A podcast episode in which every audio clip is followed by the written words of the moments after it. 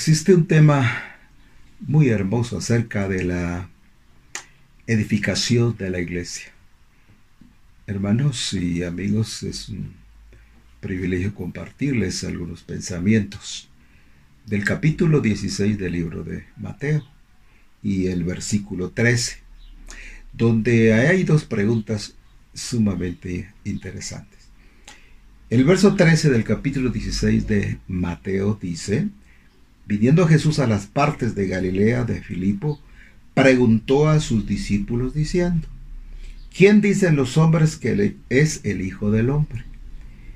Y ellos dijeron unos el Juan, Juan, el Bautista y otros decían Elías y otros decían Jeremías o alguno de los profetas. Aquí hay dos conceptos que yo quiero ir manejando ya aquí en este verso 16. Respondiendo a Simón Pedro, dijo, y tú eres el Cristo, el Hijo del Dios viviente, porque la pregunta ya no fue precisamente para, para aquellos que tenían otra idea, sino ahora para sus discípulos. Y en este punto, la primera respuesta es que, ¿quién dicen los hombres que es el Hijo del Hombre?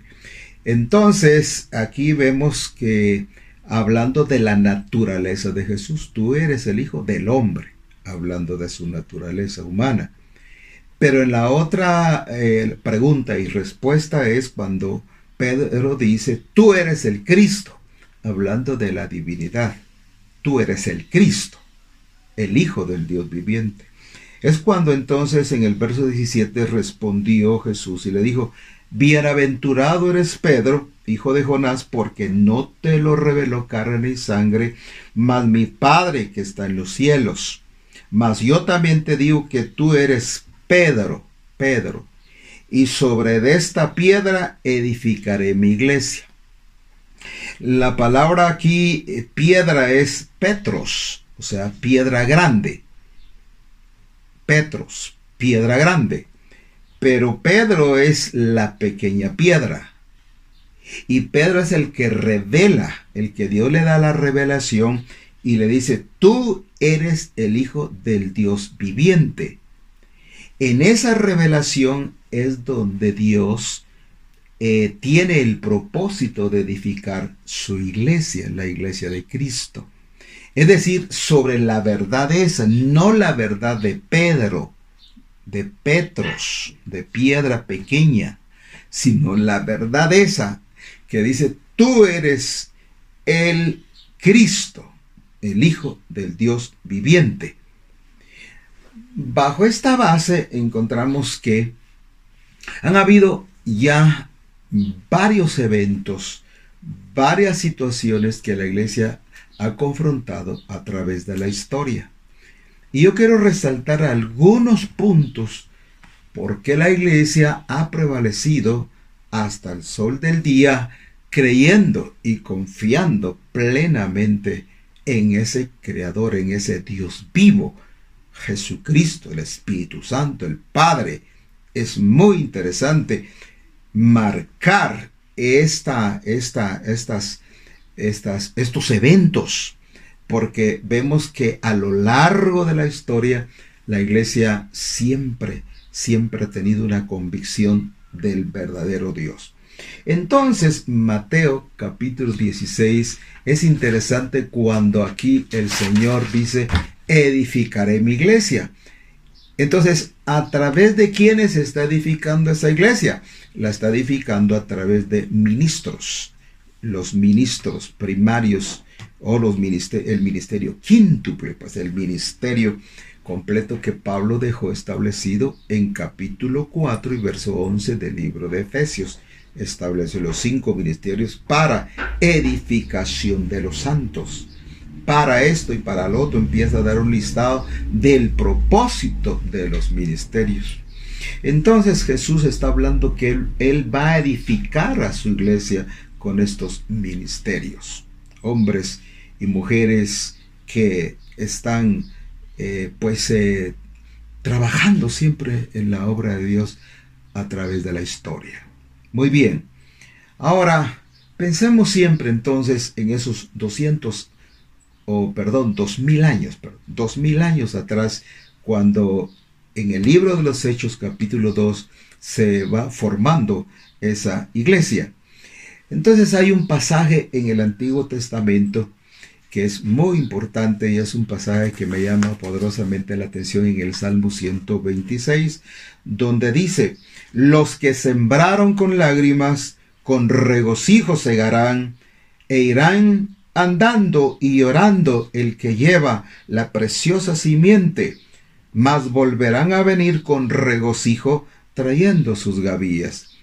Este pasaje es impresionante, porque la iglesia a través de los siglos ha sembrado la palabra y la palabra y ha sufrido. Es una iglesia de mucho sufrimiento. Por eso yo quiero que usted le ponga atención al título de, nuestro tema. Es, eh, es interesante porque es, un, es una cuestión que se está viviendo hoy. Hoy está viviendo y la iglesia en cierto sentido está padeciendo una persecución espiritual, si queremos llamarle así. Pero ¿qué sucede? ¿Cómo Dios se va a glorificar? Porque e irán andando y llorando. Entonces, este es el camino a seguir, es ir. Y no importa que tengamos que llorar y sufrir, pero vamos a, regresar con nuestras gavillas, con la cosecha. Y el día se acerca cuando la iglesia va a estar preparada para el pronto retorno de Jesús. Qué lindo es saber que la preparación que está teniendo la iglesia hoy es interesante y cómo ahora pues encerrados de alguna manera tenemos más una relación así bien bonita con la familia y sobre todo una relación con Dios para estudiar, para meditar, porque esto nos trae un amor hacia su venida, hacia las verdades y un amor hacia los nuestros en casa. Qué lindo es saber esto. Entonces, voy a resaltar algunos puntos porque me llevaría mucho tiempo para ver eh, parte de la historia que ya lo hemos visto en otros, en otros temas, eh, solamente algunos, algunos tópicos, pero miremos qué pasa. Fíjense ustedes que en este verso que hemos leído de, de Mateo, en el año 599 el primer papa fue Gregorio I. Y esto, ah, es una cosa interesante porque la, la, teoría que se ha sostenido siempre ha sido que Pedro es el primer papa, la primera piedra. Y entonces eh, es una historia que, que no ha tenido fundamento bíblico a través de los siglos, porque realmente la iglesia nunca fue formada en la mente y en el proyecto y en el diseño de Dios, nunca fue bajo formar los poner los fundamentos bíblicos bajo, bajo un hombre. Muy grande fue el apóstol Pedro, pero o Pablo o alguno de ellos, pero no era la idea de formar bajo esa bajo esos fundamentos humanos, no, bajo el fundamento de la verdad que es Cristo Jesús, Señor nuestro. Esa es la piedra angular de donde se toman todas las medidas del edificio las doctrinas, la revelación, la profecía, es más, todos los libros de la Biblia, los 66 dedos de la Biblia, todos están señalando al Señor Jesús. Sin el Señor Jesús no tendríamos Biblia. Sin el Señor Jesús no, había, no habría historia. El centro de la historia, el centro de todo es Cristo Jesús. Colosenses dice que por Él y para Él fueron creadas todas las cosas y todas las cosas subsisten por Él. La ciencia, la investigación, el campo del análisis no ha llegado a la conclusión de que el hombre descubrió algo o se inventó algo. No, solamente el hombre ha descubierto las, las cosas que Dios creó. Y los científicos dicen que cuando hay algo que ellos no logran entender, ellos le llaman el factor X, porque realmente solamente la mentalidad, la sabiduría de Dios puede darnos a entender cómo fueron creadas todas las cosas. He ahí entonces nuestro entendimiento, porque la Biblia contiene elementos como la química, como la eh, pues em, biología, tiene historia, tiene codificación. La Biblia tiene un campo de investigación. La Biblia es un libro maravilloso, es un libro de vida, de poder, es un libro que lo entusiasma a uno a leer cada día porque es el pan del cielo, son las virtudes del siglo venidero. Esta palabra sostiene los cielos. El Señor dice, los cielos y la tierra pasan, pero mi palabra no puede pasar. Es decir, que hay un fundamento en el cual nosotros estamos marcando nuestro destino. Pues bien, entonces ahora quiero pues entrar a este detalle. ¿Cuántas tácticas del enemigo ha venido para desaparecer esta iglesia gloriosa en el mundo? ¿Cuántas tácticas? ¿Cuántas tramas del enemigo? ¿Cuánto invento satánico ha venido para destruir a la iglesia? Pensamientos, teorías. ¡Wow! ¿Cuántas cosas se ha inventado el hombre para destruir esa iglesia gloriosa? pero a través de los siglos se ha demostrado que esa iglesia permanece para siempre. Esa iglesia la estableció el Señor porque la compró con sangre preciosa. La compró con su propia sangre. Entonces, imagínense que recuerdo la historia del, de, en Francia, precisamente una historia muy triste con la famosa reina de Médicis Catalina de Médicis, el 24 de agosto de 1572. Aquella noche cuando todo un, pueblo se había convertido el Señor Jesús, y entonces vino una persecución sangrienta, que todas las calles de Francia corría sangre, porque dice la historia que por lo menos eh, habían muerto unos 700 mil eh, cristianos, 700 mil cristianos aquí anoche. Pero la iglesia siguió, la iglesia, bendito sea Dios. Entonces, eh, ahora eh, hay muchas, muchas, muchas historias así durísimas. Por ejemplo, la, la famosa Santa Inquisición, pues de santa no tiene nada, pero se habla de millones que murieron en esa esa sangrienta persecución de la Inquisición. Pero bien, para ir terminando este, este tema tan maravilloso, ¿qué va a destruir a la iglesia? Nada ni nadie. Nadie la va a destruir. Entonces, vamos a ver, Pablo nos da un listado de, de, cosas eternas, de cosas maravillosas que las vamos a ver en un momento. Por ejemplo, Pablo dice en Romanos capítulo 8 y verso 31, pues ¿qué diremos? dice Pablo. Si Dios con nosotros, ¿quién contra nosotros? El que a su propio Hijo no perdonó, antes lo entregó por todos nosotros, ¿cómo nos dará también con él todas las cosas? ¿Quién acusará a los escogidos de Dios? Oh, ¿quién es el que condena? Cristo es el que murió, mas el que también resucitó, quien también dice además está a la diestra del Dios, el que también intercede por nosotros. Y aquí viene precisamente un listado de cosas maravillosas para todos nosotros, para todo el pueblo de Dios. Dice, ¿quién nos apartará del amor de Cristo? ¿El coronavirus? COVID-19? No. Otra cuestión activa, no. Otra cosa que venga, no.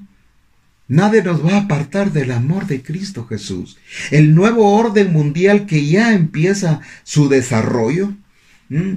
Todo este sistema del mundo que prepara para el nuevo orden mundial nos va a apartar del amor de Cristo. Nada. Absolutamente Pablo dice, ¿quién nos apartará del amor de Cristo? ¿Quién?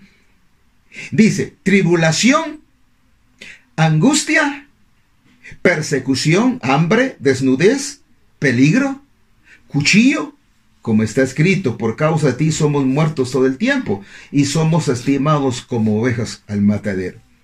Antes en todas estas cosas hacemos más que vencedores por medio de aquel que nos amó. Ah, qué lindo este verso. aquel que nos amó con amor eterno. Antes todas estas cosas hacemos más que vencedores por medio de aquel que nos amó. Por lo cual estoy cierto, dice Pablo, que ni la muerte, ni la vida, ni ángeles, ni principados, ni potestades, ni lo presente, ni lo porvenir, ni lo alto, ni lo bajo, ninguna criatura nos podrá apartar del amor de Dios que es en Cristo Jesús, Señor nuestro. Hermanos, ¿qué les parece a ustedes este listado? ¿Qué les parece estas, esta, esta, estas promesas maravillosas?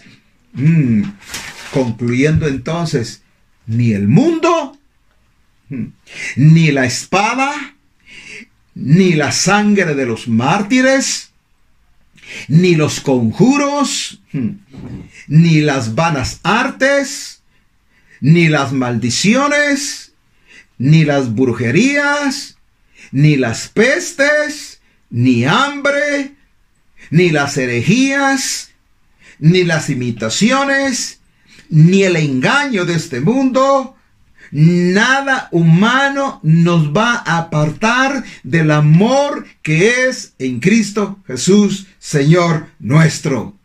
Pablo ya lo, lo estableció claramente que ni lo bajo, ni lo alto, ninguna cosa creada, ni el COVID-19 nos va a destruir nuestra fe que es en Cristo Jesús. Tengamos confianza. Creo que las cosas obviamente nunca van a ser iguales, pero Dios no cambiará. Él no cambiará. Está en su trono. Él está firme en lo que ha establecido. Su pacto es inamovible. Su trono, su autoridad, la voz de mando jamás cambiará. Hermanos, Cristo viene pronto, sí, viene pronto. Pero antes, el Señor nos dice, no teman, yo estoy con vosotros. Todo esto va a ser necesario. Y a veces uno se pregunta, hermano, pero nosotros solo estamos, solos estamos sufriendo aquí en Guatemala, hermano. Y no, no. Cuando uno se da cuenta, a través de la palabra encontramos que el apóstol Pedro, en su capítulo 5 y versículo 9, dice, el cual resistid firmes en la fe, sabiendo que las mismas aflicciones que han de ser cumplidas en la compañía de vuestros hermanos que están en todo el mundo. Esta cuestión es mundial y nuestros hermanos están en todo el mundo. Entonces dice Dios, este es un asunto que tiene que ver con su iglesia en el mundo. Este asunto tiene que ver no con las cosas naturales y materiales y cosas que pasan en, el ámbito natural y en el ámbito espiritual allá, sino este es un asunto que tiene que ver en nuestra comunión con Dios. No le digo en nuestra relación, porque una relación se rompe. Pablo establece que esta es una comunión, es Cristo y su iglesia, es su iglesia y Cristo. Así que si Cristo estableció su iglesia y Él la está edificando, nadie, nadie la va a destruir. Oro por ustedes para que en casa podamos tener lo necesario. Y si alguien ha estado padeciendo necesidad, créame que Dios es tu Padre, proveedor, sustentador. Oremos entonces. Quiero bendecir a ese pueblo que está escuchando esta palabra que está con todo mi corazón son compartiéndola para bendición de sus familias, de, nuestra nación, de nuestro gobierno, de todo e, esta cosa que el mundo padece. Oremos. Nuestro Dios y nuestro Padre, te pido en el nombre de Jesús que la convicción, que la fe esté siempre firme en el corazón de tus santos. Consuélalos, fortalécelos, confórtalos, Padre. Espíritu Santo, tú que estás en este mundo para consolar, consuélanos. Sé positivamente que nuestro Padre está en su trono y que Jesús está a la par del Padre. Pero el Espíritu Santo está en este mundo. Está hoy en día aquí, presente. Está en cada familia, en cada corazón, en cada vida, para fortalecernos y confrontarnos. Por hoy, muchas gracias, Padre. Como ministro, bendigo a tus santos en cualquier lugar, para gloria de tu santo y eterno nombre he compartido tu palabra. Gracias, Señor. Amén y amén.